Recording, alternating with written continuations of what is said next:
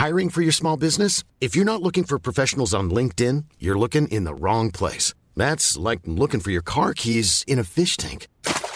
LinkedIn helps you hire professionals you can't find anywhere else, even those who aren't actively searching for a new job but might be open to the perfect role. In a given month, over 70% of LinkedIn users don't even visit other leading job sites. So start looking in the right place. With LinkedIn, you can hire professionals like a professional. Post your free job on linkedin.com slash people today.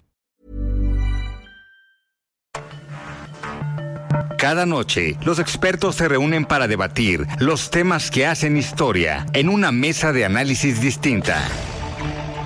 Aquí las entrevistas con los personajes y líderes de opinión, junto al análisis profundo de los temas trascendentes. Alfredo Ceja conduce un programa de Frente en Jalisco por el 100.3 de FM. Iniciamos.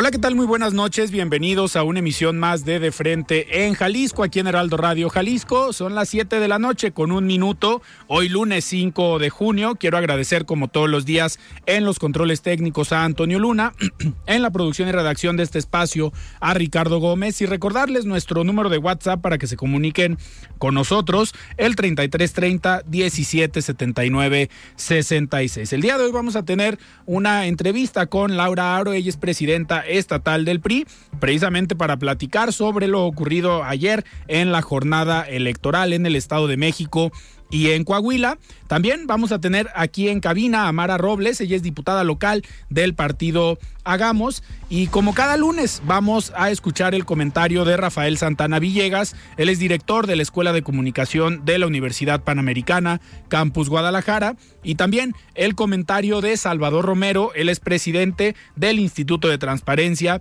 Información Pública y Protección de Datos Personales del Estado de Jalisco. Les recordamos que nos pueden escuchar también en nuestra página de internet heraldodemexico.com.mx, ahí buscar el apartado radio y encontrarán la emisora de Heraldo Radio Guadalajara. También nos pueden escuchar a través de iHeartRadio en el 100.3 de FM. Y les recordamos nuestras redes sociales para que se comuniquen con nosotros. En Twitter me encuentran como arroba Alfredo y en Facebook me encuentran como Alfredo Ceja.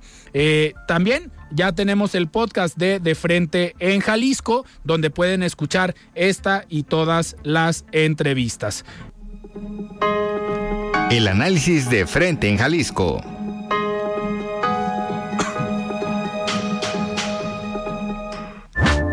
Muy bien, son las 7 de la noche con 7 minutos y me da muchísimo gusto recibir aquí en cabina a Mara Robles, ella es diputada local del partido Hagamos. Mara, ¿cómo estás? Muy buenas noches. Muy buenas noches. El gusto es mío. La verdad es que me encanta este programa y estoy feliz además de estar en el Herardo. ¿Sabes que soy fan? Muy bien.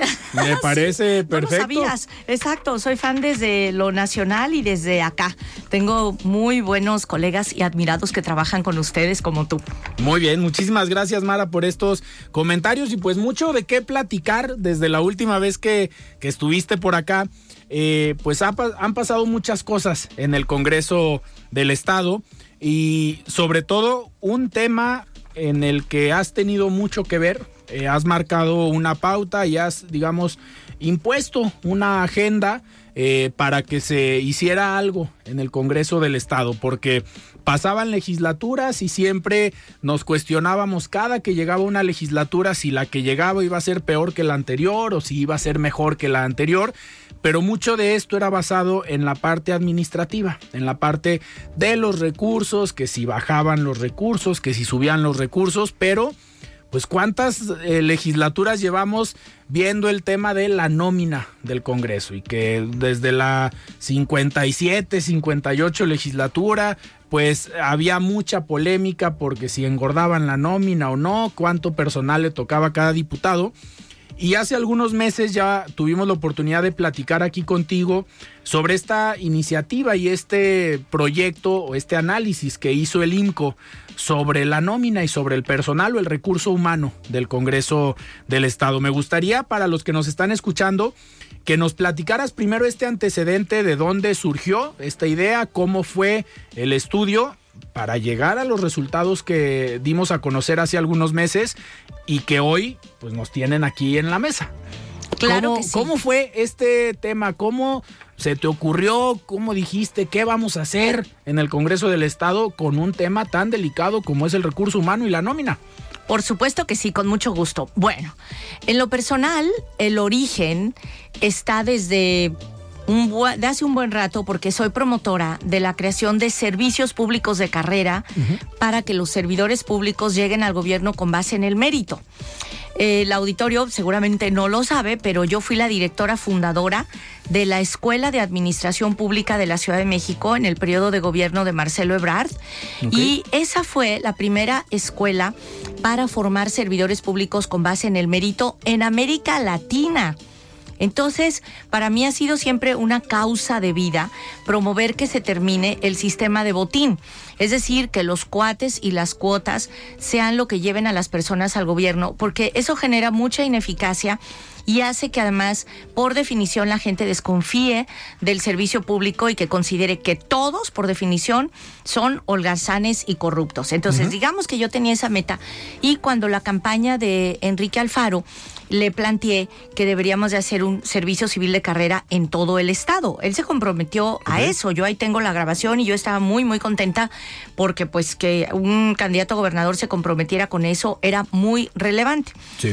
Cuando llegué al Congreso del Estado, en la anterior legislatura, dije, bueno, pues el buen juez por su casa empieza, hagamos el servicio civil de carrera en el Congreso. Y al principio parecía haber acuerdo, pero luego se fue procrastinando, retrasando, Ok. demorando. Y cuando ya teníamos el acuerdo, hicimos los lineamientos del servicio civil de carrera con uno de los mejores expertos a nivel nacional. Y el día que se iba a votar en la comisión para aprobarse, no lo vas a creer, el grupo mayoritario, ¡fum!, se levantó de la nada y literalmente nos dejó colgados. Me río mucho porque es como piqué a Shakira, nos dejó con la deuda en Hacienda y con la suegra en la puerta, te lo juro, el último día. Y yo no lo podía creer. Entonces nos fuimos a las campañas anteriores y cuando regresamos a esta legislatura, yo les dije, a ver, mi prioridad número uno en el tema de lo interno del Congreso es servicio civil de carrera. Entonces Sí. me plantearon tomar la presidencia de la Comisión de Administración y todo el mundo me decía, no, Mara, ¿para qué te metes en ese problema a las patas de los caballos? Esa es una caterva de líos, hay muchísima corrupción, nunca se ha podido reducir la nómina. Les dije, bueno, pues a ver, mi reino por el servicio civil de Sí, carrera. vamos haciendo el intento, por lo Por menos. supuesto. Entonces, bueno, pues la verdad es que yo quiero reconocer a todos los grupos parlamentarios porque en aquel momento Sí. votaron a favor de la creación del servicio civil de carrera y pues dimos un paso enorme. Después les planteé. Pe- perdón que te interrumpa, que en algún momento algunos pensaron que ni siquiera habían revisado lo que habían votado, yo creo, ¿no? Bueno, sí me acuerdo, la verdad, quiénes votaron en contra. O sea, Ok. sí votó en contra el grupo parlamentario de Morena. Entre otras cosas porque nos cuestionaba el que el sindicato estuviera en todo el proceso de servicio civil de carrera. Y aparentemente en teoría está muy mal, pero en la vida real, pues en este Congreso sin el sindicato no se puede, por la simple y sencilla razón de que hay más de 600 trabajadores de base, de mil que actualmente tiene el Congreso, y entonces pues lo voy a decir sin que sea una frase de campaña con los trabajadores todos, sin los trabajadores pues no se puede hacer nada. Claro. Y afortunadamente el sindicato ha tenido una estupenda actitud y al contrario, ha acogido la idea de un servicio público de carrera porque también les conviene que se destrabe el escalafón y que el escalafón también avance. Entonces, bueno, digamos que esa es la historia de la humanidad. Entonces, una vez que se aprobó, les dije, pero tenemos otro problema, camaradas. Aquí hay mil trabajadores. O sea, la nómina del Congreso ocupa el 92% del presupuesto, presupuesto. total del Congreso. Que el presupuesto del Congreso es bastante chico, son mil millones de pesos, no pinta en los 158 mil del gobierno del Estado. Pero, pues se supone que somos los representantes populares. Se supone, ha de estar diciendo el auditorio. Y por supuesto que la nómina estaba mal. Entonces, yo les propuse que contrataran al IMCO, al Instituto Mexicano de la Competitividad, para que alguien externo que no tuviera intereses locales hiciera un análisis de la nómina. Claro. No era lo mismo que yo dijera que la nómina estaba obesa y como tú dices que un montón de legislaturas lo hayan dicho, a que una instancia imparcial de la sociedad civil nos dijera cómo estaban las cosas. Pues como dice Mafalda, el resultado fue un inútil derramamiento de ceros porque ahí se dijeron cosas muy serias, como por ejemplo esto, que no hay congruencia entre el nivel de escolaridad y los salarios, que hay gente que tiene preparatoria que gana más que alguien que tiene doctorado, que los salarios en el Congreso están muy por encima del promedio de los del mercado pero que alguien que, por ejemplo, tiene un puesto de auxiliar de fotocopiado gana más que un coordinador de asesores. Es decir, que es un desorden. Y como digo, no es lo mismo que yo lo denunciara a que lo dijera IMCO. Y también quiero volver a reconocer a todos mis compañeros porque todos aceptamos los resultados de IMCO. No escondimos ni una sola Sí. letra de ese diagnóstico, lo transparentamos completamente. IMCO dice que sobran 600 trabajadores. Yo estoy haciendo otro análisis más detallado para saber si puede haber un cambio tan radical, pero lo que acabamos de aprobar el viernes, ¿El viernes? pasado para acabar pronto es lo siguiente. Número uno, que se instalan mesas de negociación para revisar el escalafón, el catálogo de puestos, los lineamientos del Servicio Civil de Carrera y sobre todo la mesa de reducción de la nómina. Entonces, arrancamos un proceso para concretar la tarea. Dos. Eh, Sí, perdón, sí. en estas mesas que se van a instalar, ¿quiénes van a estar? La comisión, obviamente, los sindicatos, el secretario general, eh, ¿alguien más? Los diputados Los y los trabajadores. Y por supuesto son mesas abiertas a la ciudadanía. Con derecho Ok. a voz, pues cualquiera puede participar, como en cualquier cosa del Congreso. Luego, además de las mesas, logramos un segundo acuerdo que para mí es el más importante que ya se asignen tres lugares para empezar el servicio público de carrera.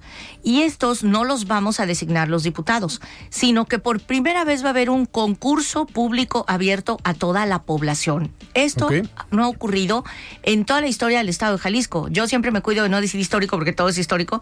O sea, todo y más en los 200 años que se echa flores con la historia, pero aquí sí, por lo menos es sin precedentes, para decirlo con menos rimbombancia. Entonces, vamos a hacer un concurso público abierto y con eso, fíjate, viene lo estructural. Una vez que se siente el precedente, ya nadie va a poder volver a entrar al Congreso sin concurso, porque se sienta una jurisprudencia y justamente en la Ciudad de México demostramos que cuando alguien entró por concurso, ese puede demandar a cualquiera que entre sin concurso.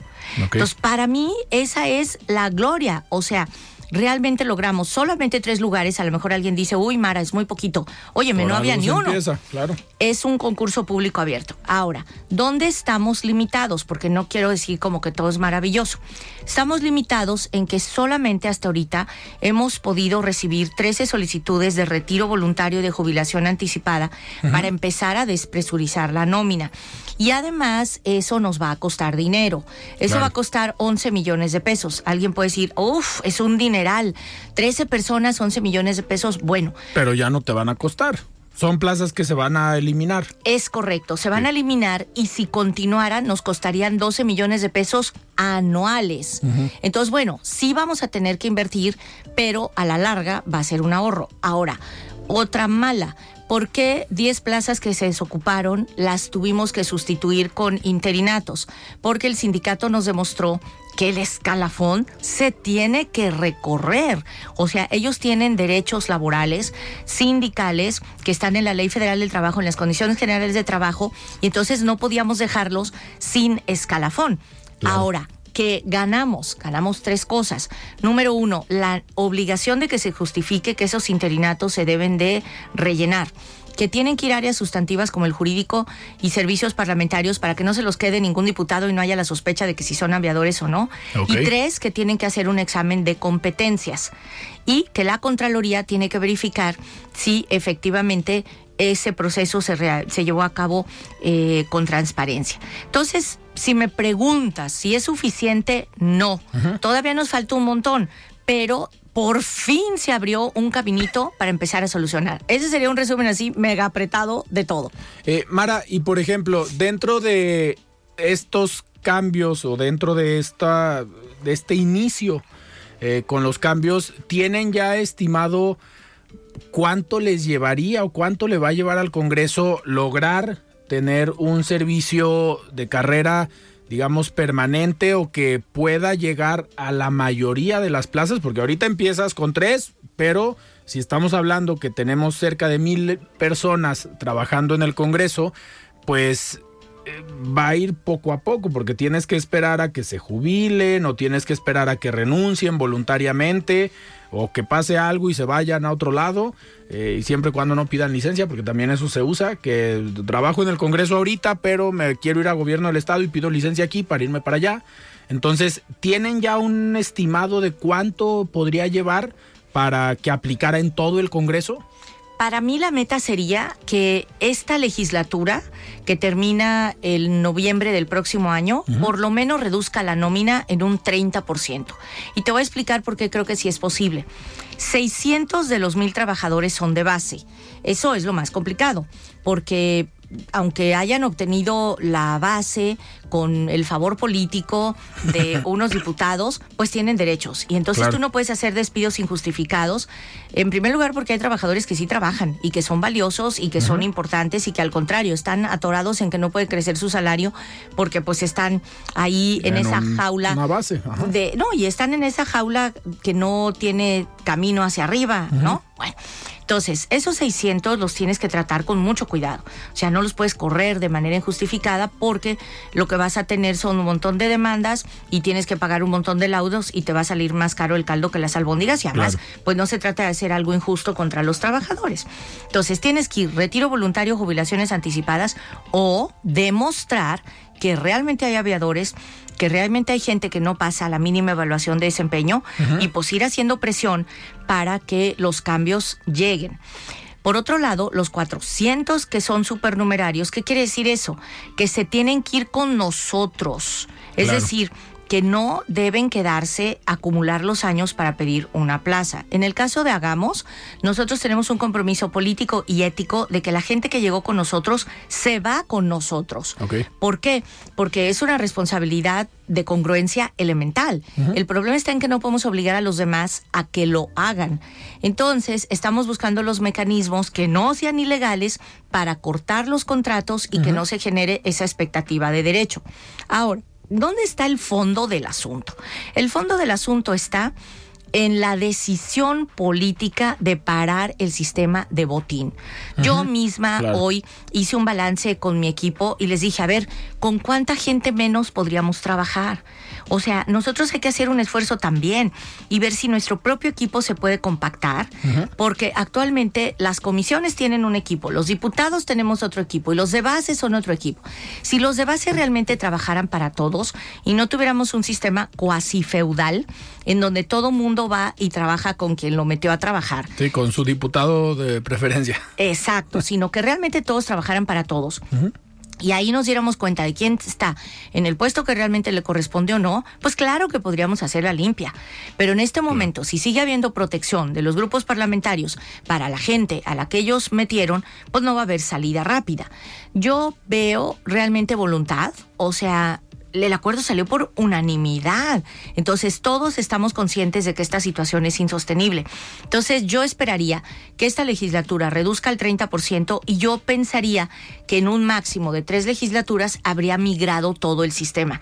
Suena lento, pero es más rápido que no hacerlo nunca. Claro. Mara, y por ejemplo, no sé si en el estudio eh, venga, pero el ideal eh, sabemos que fue una polémica entre lo que decía INCO y en lo que decían a lo mejor en la operatividad del Congreso por las diferentes áreas que algunos requerían más personal que otros, pero no sé si lo hayas hecho tú en lo particular, pero ¿con, cuánto, con cuántas personas pudiera operar el Congreso del Estado, no hablando por áreas, sino en general? Si hoy tienen mil, eh, ¿con cuánto se estima que pudiera operar bien? Sí, bueno, te digo que IMCO dice que sobran 600. O sea, lo de ellos está radical. O sea, de mil dice que sobran 600. Yo lo que digo es que de mil deberíamos de tener 30% menos, ¿no? Entonces, Creo que con eso se generarían buenas condiciones de estabilidad, que sería un recorte significativo. Y además creo que se tiene que poner orden. O sea, fíjate, en una misma categoría de puesto hay quienes tienen diferencias hasta de 16 mil pesos de salario. O sea, yo te conté, creo la vez pasada, que había un auxiliar de fotocopiadoras que ganaba 37 mil pesos. Y yo dije, no, pues Marx reviviría y diría, triunfó el proletariado. Pues claro que no. O sea, es absolutamente incongruente que un auxiliar de fotocopiado gane más que un coordinador de asesores que tiene doctorado.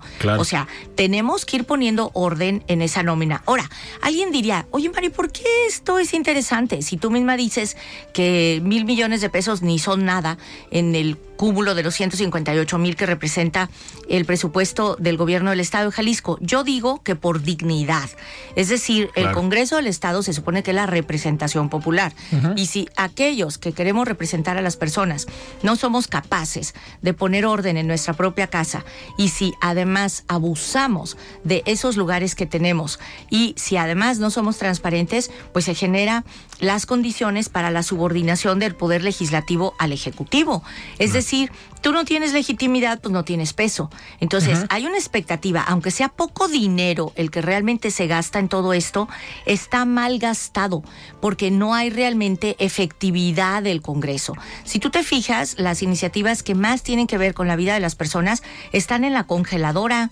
O sea, cosas muy relevantes que tendrían que discutirse, pues no se discuten. Y en cambio, las iniciativas del gobierno, las iniciativas del grupo mayoritario, no, hombre, tienen iniciativa preferente, salen de volada.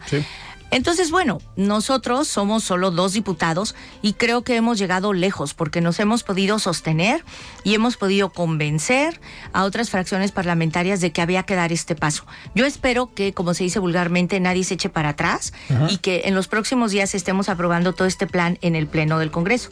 Y si esto ocurre, pues habremos dado un paso para tratar de terminar con el patrimonialismo, con el sistema de botín y para decirlo claramente, pues con la corrupción en el Congreso del Estado. Claramente. Muy bien, Mara, tenemos que ir a un corte, pero ahorita regresamos para seguir platicando sobre este tema. Traigo aquí todavía algunos algunas inquietudes sobre esto que, que viene para el Congreso, porque sin duda va a ser interesante y sobre todo garantizar o hablar de la voluntad política que se debe eh, presentar ahora. Estamos platicando con Mara Robles, ella es diputada local del partido Hagamos. Nosotros vamos a un corte y regresamos.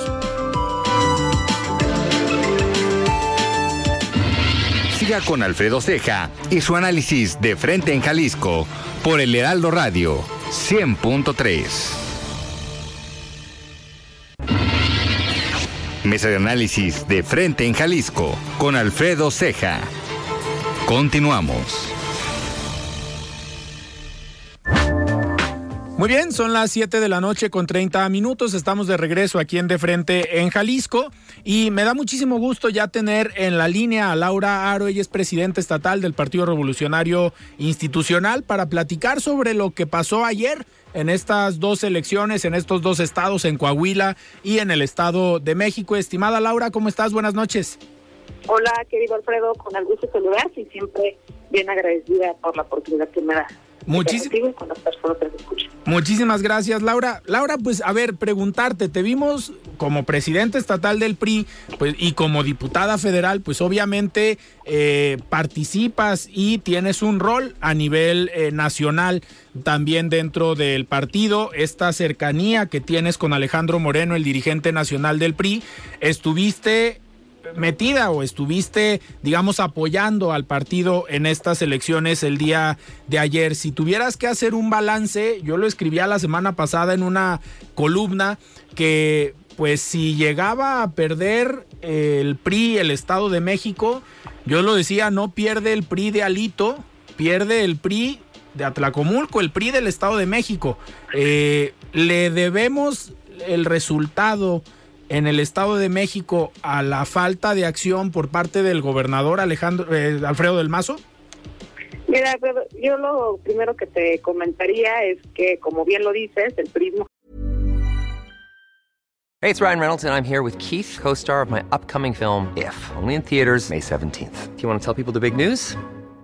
All right, I'll do it. Sign up now and you'll get unlimited for $15 a month in six months of Paramount Plus Essential Plan on us. Mintmobile.com slash switch. Upfront payment of $45 equivalent to $15 per month. Unlimited over 40 gigabytes per month. Face lower speeds. Videos at 480p. Active Mint customers by 531.24 get six months of Paramount Plus Essential Plan. Auto renews after six months. Offer ends May 31st, 2024. Separate Paramount Plus registration required. Terms and conditions apply if rated PG. I'm Sandra, and I'm just the professional your small business was looking for. But you didn't hire me because you didn't use LinkedIn jobs. LinkedIn has professionals you can't find anywhere else, including those who aren't actively looking for a new job but might be open to the perfect role, like me.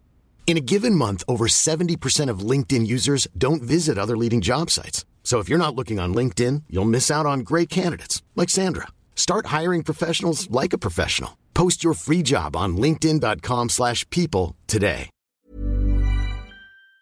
Jalisciense, como siempre, eh, solidario con nuestras hermanas, nuestros hermanos priistas del Estado de México y de Coahuila, por ahí estuvimos, eh, acompañando, estando, porque eso hacemos los buenos priistas, los buenos priistas, siempre estamos hombro con hombro cuando se necesita que, que acompañemos, día de hoy yo estuve en toda la jornada en Monclova, gran participación, extraordinarios resultados, Manolo gana 3 a 1 contra Morena, los barrimos, Movimiento Ciudadano ni siquiera alcanza el registro en Coahuila, vergonzosa su participación.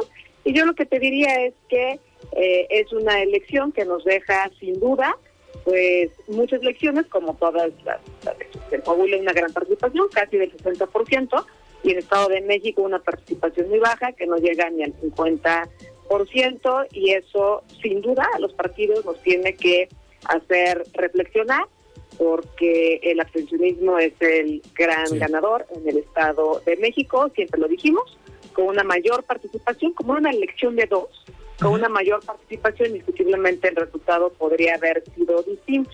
Y bien lo mencionas, eh, orgulloso sin duda del gran trabajo de Ale del Moral, una mujer Sí. hecha para adelante, como siempre, combativa, que conoce el Estado de México, que conoce al partido y que desafortunadamente, pues lo vimos, eh, sin, sin que se hubiera, sin ningún afán de que se viole la ley o la constitución, pues hay diferencias entre, entre los gobernadores de Coahuila y del Estado de México. Miguel Ángel Riquelme, gobernador de Coahuila, haciendo uso de sus derechos políticos, fue solidario, fue fraterno con el priismo coahuilense, y no fue así el mismo caso de Alfredo del Mazo, quien sin duda y siempre se dice en el argot sobre todo priista, pues son los primeros priistas de sus estados, y aún a pesar de todo este abandono, aún a pesar de toda esta guerra sucia, ayer lo vimos, Alfredo, fue increíble, fue, fue en verdad vergonzoso la operación de Estado de Morena.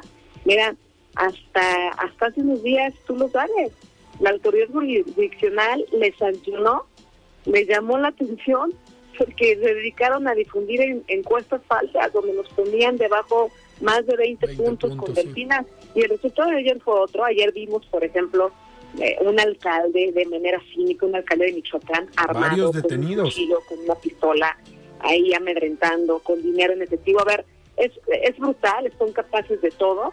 Y la verdad es que yo, aunque digan que, que el PRI en sus tiempos, yo no, yo tengo siendo priista toda mi vida y jamás en mi vida, jamás, eh, ni he conocido, ni he vivido, ni he hecho ningún tipo de esas prácticas de compra de votos y demás. Y a pesar de todo, Soledad Moral queda debajo de Delfina ocho puntos, no los, do- no los dos dígitos, 20 puntos, que era lo que lo que muchas encuestadoras eh, se pronosticaron.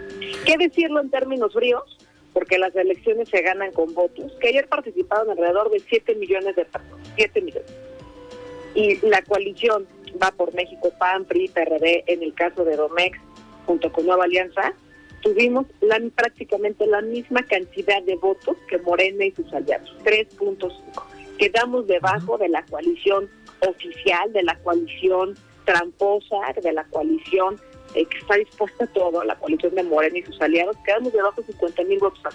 Eso es lo que se tiene que resaltar, eso es lo que se tiene que señalar. Estamos en franca competencia y yo estoy convencida que si en el 2024 vamos todos juntos, incluido el Movimiento Ciudadano, porque hay que hacer ese análisis. ¿Qué hubiera pasado si MC hubiera ido la hubiera ido la coalición al Estado de México y 10 días antes no le hubiera hecho el trabajo sucio Morena y hubiera emprendido una guerra sucia en contra de los PRI? ¿Qué hubiera pasado?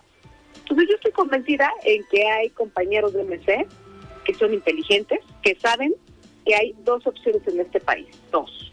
Laura, No y- también, O el oficialismo o la, o la oposición que, que es la coalición Va por México. Laura, y también para Morena le deja un mensaje el Partido Verde y el Partido del Trabajo en el Estado de México, porque sin ellos no hubieran ganado la elección. Ahí también, digo, eh, creo que eso al Partido Verde y al PT los pone rumbo al 24 para negociar pues más caro hacia dónde se van y qué les ofrecen en Morena, ¿no? Sin duda, y lo vimos, desastroso, ¿no? Desastroso la coalición en, en Coahuila, este, golpeando, ¿no? A la, a la militancia de ambos partidos en el Estado, ¿no? Abandonando a sus candidatos. Eh, y ahí lo que también hay que señalar, porque eso, eso es importante, pues en Coahuila, Movimiento Ciudadano con trabajos llegó al 2%, y en Coahuila llevamos carro completo, ¿eh? ganamos 16 de los 16 distritos locales eh, el Instituto Manuel lo puso en 3 a 1, entonces ahí a, a a Morena y a, a los demás. Entonces, yo creo que esta elección, sin duda, lo que nos debe de llevar a la, a la reflexión es que estamos en la competencia, en que no hay otras opciones, de que quienes somos oposición, quienes somos oposición, eh, estamos en la coalición, que no hay otra otra posibilidad y que ya veremos cuál será la, la actitud en próximos días del Partido Movimiento Ciudadano. MC no es su líder nacional, eso hay que decirlo, no es Dante Delgado. Sí, porque Dante hoy, hoy Dante que- se pronunció, ¿no? Al respecto. Sí, él en es, contra del PRI. hace- es que él es el empleado de Morena, o sea, él es empleado de López Obrador, él es empleado a- absolutamente y lo ha dejado más que evidenciado, él es empleado de Palacio Nacional. Pues como es empleado y es esquirol, pues por eso hace esas, esas declaraciones. Entonces yo lo que te diría es que estamos convencidos en que hay tiempo para construir una coalición completa, una alianza y sobre todo para buscar entusiasmar a la, a la ciudadanía mexicana rumbo al proceso electoral del 24, que no gane el abstencionismo como ganó ayer en el Estado de México, que fue una participación muy baja, y eso, eso sin duda es responsabilidad de quienes aspiramos a conquistar las voluntades, a conquistar eh, la confianza de las personas para poderles servir y para trazar una ruta eh, de desarrollo y no como la que hoy estamos viendo en el país, de desastre, de destrucción, de retroceso, como la que se vive en este régimen destructor de Morena. Perfecto. Laura, pues yo te agradezco que hayas tomado esta llamada. Está con nosotros aquí en cabina Mara Robles, diputada local de Ay, Hagamos. Muchos saludos. Saludos, amiga querida, sabes que se te quiere mucho y se te valora y se te admira. Igualmente, querida Laura. Abrazo, amiga. Muy bien, Laura, pues muchísimas gracias y seguimos al pendiente de qué pase ya a partir de aquí rumbo al 2024. Te mando un gran abrazo, querido Alfredo. Muchas gracias por la oportunidad. Muchísimas gracias, muy buenas noches. Platicamos con Laura Aro, presidenta estatal del PRI, quien estuvo el día de ayer en Coahuila, pues participando en este proceso electoral que como vimos, pues no sorprende el resultado, así lo decían algunas, no todas las encuestas. Morena se, lo, se llevaba el Estado de México y el Alianza Va por México se llevaba eh, Coahuila. Antes de continuar platicando con Mara Robles, vamos a escuchar el comentario de Salvador Romero, presidente del Instituto de Transparencia, Información Pública y Protección de Datos Personales del Estado de Jalisco. Estimado Salvador, ¿cómo estás? Buenas noches. La voz de los expertos.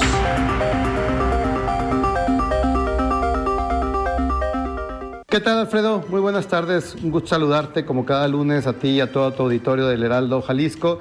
Oye, pues platicar de, de lo que pasó esta, esta semana pasada, donde se dieron a conocer imágenes eh, privadas, íntimas, de contenido sexual del hijo del presidente de Estados Unidos de Norteamérica, de, Joe Biden, quien eh, aparentemente dejó, olvidó su computadora en reparación y de esta computadora del disco duro extrajeron estas imágenes. Aquí este tema de, dar a conocer estas fotos de él desnudo y demás, creo que vuelve relevante nuevamente el debate de cuál es el límite entre lo público y lo privado para este tipo de personajes. Si bien es un hecho claro, reconocido por la Corte Mexicana y por la Corte Norteamericana y por cortes internacionales, que cuando una persona accede a un puesto de elección o a un puesto en el servicio público de gran responsabilidad y relevancia, entre más elevado es ese puesto, por ejemplo, presidente de la República, pues evidentemente mucha más será su exposición pública y mucho menor será su esfera de protección en materia de privacidad de esta persona. Esto es un hecho. Y esta disminución en la esfera de protección también es un hecho que suele alcanzar a sus familiares, por lo menos los más cercanos, y también a su círculo íntimo, pues de, digamos, de amigos o de socios, etcétera, ¿no? Esto es, pues, eh, un, un fenómeno natural derivado del ejercicio de este cargo. Sin embargo, incluso esta reducción en la esfera de la privacidad no significa que desaparezca por completo el derecho a la intimidad eh, eh, y a la privacidad del servidor público, del funcionario público de primer nivel, ni mucho menos de sus familiares y, y amistades cercanas. No, al contrario, siguen manteniendo un espectro de privacidad, solamente es menor que el de cualquier otra persona, por decirlo así. ¿Cuál es el parámetro entonces que se debe de seguir para eh, hasta dónde alcanza esta privacidad? Bueno, pues el parámetro se llama interés público, ¿no? ¿Qué actos de la vida privada de un servidor público y de sus familiares deben ser o pueden ser parte del escrutinio público? Pues aquellos que tengan alguna correlación con el, ejercicio del cargo, el debido ejercicio del cargo, ¿no? Este, que pudieran estar vinculados a lo mejor pues con actos de corrupción o que pudieran estar vinculados, por ejemplo, con actos o, con te, temas de independencia en, la, en el ejercicio del cargo, que no hay un conflicto de interés, por ejemplo, en la toma de alguna decisión. O, por ejemplo, eh, en algunos casos incluso temas de salud que pudieran poner en riesgo pues la, el debido, digamos, desempeño de la función de un servidor público, pudiera justificarse que este dato tan privado eh, como es el, estado de salud, el expediente clínico, también pudiera llegarse a considerar de interés público y ser difundido.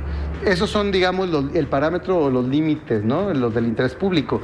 Pero todo aquello que no tenga que ver con el interés público y que sea demasiado íntimo, demasiado privado, por supuesto que tiene que seguir siendo protegido por las propias autoridades y por la sociedad. Las fotos del hijo de Joe Biden desnudo o los videos del hijo de Joe Biden teniendo relaciones sexuales son mucho más allá de lo que el interés público justificaría, ¿no? Su, su publicidad, su difusión, que incluso salió aquí en un noticiero de, en México también, eh, creo que sí violenta este derecho fundamental que tenemos todas las personas a nuestra intimidad y creo que sí deberíamos de tener parámetros y filtros, también los medios de comunicación, eh, mucho más rigurosos para evitar caer en la difusión de estas notas que, insisto, no tienen nada que ver con el interés público porque no están vinculadas con el ejercicio del cargo de, en este caso, de, de su padre, el presidente de Estados Unidos, o de su familiar de alta relevancia, ¿no? Entonces yo creo que sí, sí se excedieron los límites en este caso y es un tema que pues debemos de tener todos en el radar, ¿no? Este, porque pues al final es un tema de derechos humanos. Muchas gracias Alfredo, gusto saludarte. El análisis de frente en Jalisco.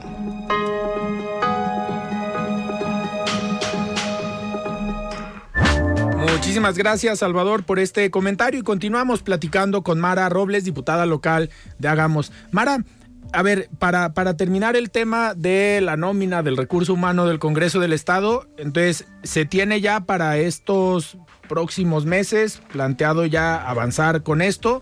¿Se estaría votando la próxima semana o esta misma semana? La próxima semana y qué les pediría? Que les sigan la pista al concurso del Servicio Civil de Carrera. Ayúdenos a difundir que por primera vez en la historia de Jalisco va a haber una convocatoria abierta para que cualquier ciudadano, cualquier mujer que tenga interés, cualquier persona que tenga capacidad, que tenga méritos, pueda concursar. Sería valiosísimo que realmente este concurso tenga mucha afluencia y que demostremos que es posible contratar a alguien sin ser cuota y sin ser cuota de y cuate de nadie. Claro. ¿no? Entonces, eso es lo principal. Y lo segundo, pues es que estén también al pendiente de todas las mesas para que logremos realmente una reducción significativa de la nómina. Así que yo te voy a tener súper al tanto para ver, que veas cómo avanza el proceso. Perfecto. Mara, a ver, traíamos otro tema del cual quieres platicarnos. Bueno, el día de hoy se recibió en el Congreso del Estado una iniciativa del gobernador para darle un presupuesto constitucional al Poder Judicial. Apenas la estamos estudiando, eh, la entregó por la mañana y todo el equipo de asesores uh -huh. está leyéndola, yo también, para dar una opinión más formal. Pero yo quiero llamar la atención sobre algo. sí tenemos una crisis de inseguridad en el estado de Jalisco. Creo que es inocultable que vivimos con miedo que nos pueden decir que algunos indicadores han ido a la baja, pero el nivel de impunidad es del 99%, 99%. Y además la cifra negra de Jalisco es una de las más altas del país. Es decir, una cosa es el índice delictivo, esos son los delitos que se denuncian. De esos que se denuncian, el 99% no se resuelve. Y esa cifra es una nada en comparación con todos los que no se denuncian. Porque la gente considera que no tiene sentido ir al Ministerio Público porque de todos modos no va a haber justicia. Entonces yo digo, presupuesto constitucional al Poder Judicial, sí, pero que haya realmente independencia de los jueces, que decidan conforme a su criterio. Y a mí no se me puede olvidar que en enero Javier Armenta y otros dos estudiantes fueron encarcelados injustamente por defender un parque y que se les aplicó de manera absolutamente ilegal una prisión preventiva oficiosa que ya la Corte dijo que es absolutamente injustificada. Entonces tú dices, no, pues yo quiero jueces que sean realmente independientes. Y que se puedan medir sus resultados, ¿no? Por supuesto. Luego, tenemos también magistrados, tenemos también consejeros de la judicatura. Y tampoco se me olvida que los consejeros de la Judicatura precisamente fueron electos en un proceso terriblemente cuestionado, porque si te acuerdas se hicieron unos exámenes por parte de las universidades y que luego cuando algo salió mal en ese examen, echaron para abajo todo el proceso meritocrático y entonces eligieron efectivamente a personas que incluso se ha demostrado que litigan como parte del cártel inmobiliario, o sea, que atacan las zonas verdes.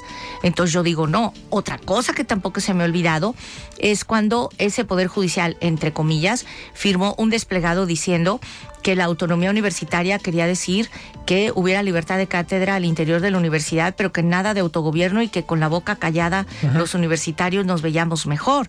Entonces yo digo, el Poder Judicial tiene una enorme deuda con la sociedad en lo más sensible que puede haber, que es el respeto a la vida, la seguridad. Tenemos una cantidad de desapariciones inocultable. Esto que acaba de pasar con los chicos del call center es terriblemente doloroso y la criminalización que se hace de las personas es gravísima porque tú podrías llegar a ser el peor delincuente, pero hay leyes y las leyes dicen que te tienen que demostrar que cometiste tales delitos que te tienen que castigar y pues por eso no hay pena de muerte. Yo quiero referirme también al caso de... Eh, esta chica a la que anunciaron, de, a la que le dijeron que ella se había incendiado sola, Luz Raquel. Es una barbaridad. ¿Cómo es posible que tú digas que alguien se incendió y que la comparecencia del fiscal y de la secretaria de Igualdad haya sido secreta?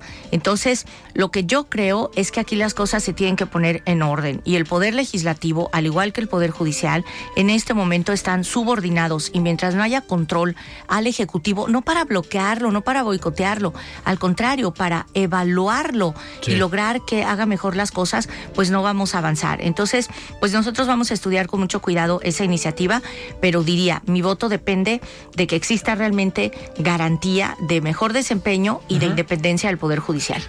Mara, y sobre todo, a ver, ahorita que se está hablando de un presupuesto para el Poder Judicial, el Congreso, pues si bien han tenido broncas presupuestales, es en parte por el tema de la nómina.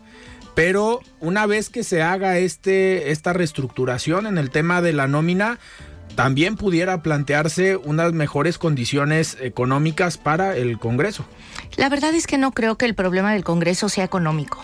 Es decir, estoy convencida que el problema del Congreso es la independencia. O sea, el Congreso del Estado tiene mil millones de pesos y si se reduce la nómina en un 30%, como yo estoy planteando, habría más dinero para hacer estudios, más dinero para hacer investigaciones, o sea, más recursos para lo sustantivo yo quisiera que realmente le metiéramos a hacerle evaluaciones al gobierno. Yo he venido clamando porque se haga la evaluación de impacto de la deuda. Y a estas alturas, ni de la primera deuda ni de la segunda, tenemos realmente una evaluación de para qué sirvió gastar ese dinero. Y fueron más de 12 mil millones de pesos y a la fecha todavía no sabemos más que se lo gastaron. Entonces yo creo que el problema del Congreso no es de más dinero, es de independencia y de transparencia. Perfecto, Mara. Antes de despedirnos, vamos a escuchar el comentario de Rafael Santana Villegas, director de la Escuela de Comunicación de la Universidad Panamericana. Estimado Rafa, ¿cómo estás? Buenas noches. ¿Qué tal, Alfredo? Te saludo con mucho gusto, al igual que a quienes nos escuchan esta noche. Espero que hayan tenido un excelente inicio de semana. Como lo había comentado Alfredo, en estas semanas estaré tocando temas relacionados con la polarización, con el fin de que podamos entender mejor este fenómeno y podamos prever lo que se viene de cara a los próximos procesos electorales del 2024. En ese sentido, la polarización nos obliga a pensar sin duda en lo que desde hace algunos años se conoce como posverdad. Dice José Antonio Llorente, socio fundador y presidente de la firma de comunicación estratégica JIC, que la divulgación de noticias falsas desemboca en una banalización de la mentira y por ende en una relativización de la verdad. El valor o la credibilidad de los medios de comunicación queda ahora mermado frente a las opiniones personales. No se trata entonces de saber lo que ha ocurrido, sino de escuchar, ver y leer la versión de los hechos que concuerde más con la ideología de cada uno. Si analizamos bien lo que ha pasado en varios países, incluyendo México, la polarización se ha exacerbado también a partir del constante ataque a los medios de información. Es una realidad que cuando los responsables de los gobiernos se sienten atacados por algún medio en específico, lo fustigan violentamente para dañar su credibilidad y la confianza que se pueda tener hacia él. En una sociedad polarizada, la confianza hacia los medios de información suele estar en niveles muy bajos, pues imperan la incertidumbre hacia la verdad de lo que se reporta o el desprecio si eso que se reporta de alguna manera va en contra de las ideologías personales. En la era de la posverdad, el componente emocional sirve para reforzar prejuicios, sobre todo porque siempre ha sido muy eficiente manipular emociones. Toda esta cantidad de información que circula en las redes nos lleva a que necesariamente busquemos establecer una especie de filtros para no quedar atrapados en la gran cantidad de datos que recibimos. El problema es que la mayoría de estos filtros tienen que ver con ideologías y o gustos personales, por lo que solemos dejar de lado el factor crítico y de análisis. Es entonces que empezamos a seguir a personas con las que coincidimos y a las que siempre les decimos que sí o con las que siempre estamos de acuerdo solo porque piensan como yo aunque también se da el fenómeno de personas que comienzan a seguir en redes sociales a otros que piensan diferente por el puro gusto de atacarlos de manera continua sin detenerse a analizar lo que se está compartiendo. Es una realidad que lo que hoy llamamos posverdad tampoco es algo totalmente nuevo. En el pasado se analizaba el fenómeno de la propaganda y cómo ésta era utilizada para transmitir mensajes ideológicos claros, de manera que se empezaba a establecer bandos buenos y bandos malos. La cuestión es que los avances en las tecnologías de la comunicación y la información nos permiten ampliar el rango de acción de los mensajes, lo que sumado a la tribalización identitaria de la que hablábamos la semana pasada, es decir, esta formación de grupos a partir de características específicas que les dan una identidad en función de ideologías, nos lleva a que redes que fomentan el intercambio de ideas como Twitter o Facebook se conviertan en circos romanos en los que privan los enfrentamientos sanguinarios. La posverdad puede ser considerada simplemente como un término de moda, y como toda moda pudiera pasar. Lo verdaderamente preocupante son sus efectos y alcances, especialmente en una sociedad que debido a la saturación de información busque bloquear su capacidad crítica, misma que es fundamental especialmente durante procesos como el que viviremos oficialmente el año próximo, pero que de manera extraoficial ya estamos viviendo y cuyos actores ya están analizando las mejores maneras de pasar de largo las restricciones para comenzar a posicionar sus nombres en los lugares en los que son menos reconocidos. Hasta aquí mi comentario de esta noche. Agradezco mucho su atención y les recuerdo que soy Rafael Santana y me encuentran en Twitter como arroba rsantana71 por si desean seguir la conversación. Saludos y buen inicio de semana. Muy bien, muchísimas gracias, Rafa. Nosotros nos despedimos. Mara, muchísimas gracias. Encantada de estar con ustedes y ya sabes que estoy siempre a la orden. Muchísimas gracias. Muy bien, pues nosotros nos despedimos. Yo soy Alfredo Ceja. Muy buenas noches. Alfredo Ceja los espera de lunes a viernes para que junto con los expertos y líderes de opinión analicen la noticia y a sus protagonistas. Esto fue De Frente en Jalisco, otra exclusiva de El Heraldo Radio.